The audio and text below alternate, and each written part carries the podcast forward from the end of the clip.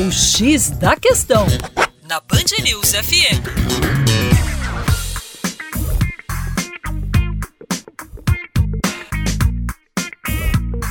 Olá, ouvinte Band News, como vai? Tudo bem? Com você, o Juninho Lopes, do coletivo Terra Negra.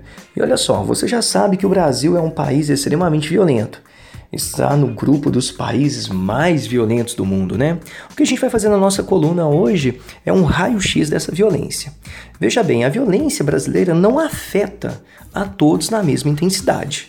Homens jovens, negros e moradores das regiões metropolitanas das maiores capitais constituem a fatia mais vulnerável da população. Segundo dados aí de 2015 do Atlas da Violência, que é publicado e elaborado pelo Instituto de Pesquisas Econômicas e Aplicadas, o IPEA, é, os homens com idade entre 15 e 29 anos respondem por 48% do total de óbitos. E a cada 100 vítimas de homicídio, 71 isso mesmo, a cada 100, 71 são negras. Independentemente da idade, do nível de escolaridade e do endereço de residência, um cidadão negro no Brasil tem cerca de 24% a mais de chance de ser assassinado do que qualquer outro, de outra cor ou raça, né? E o quadro vem se agravando.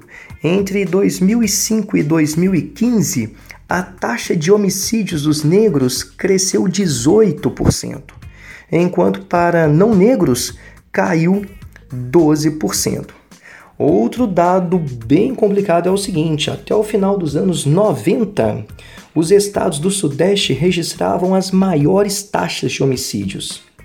Mas nós percebemos atualmente uma interiorização da criminalidade em termos de taxa por 100 mil habitantes, das 10 unidades mais violentas do país, quatro estão na região Nordeste e duas na região Norte. É isso aí, é a interiorização do crime, é a segregação em relação a um grupo que é a população negra.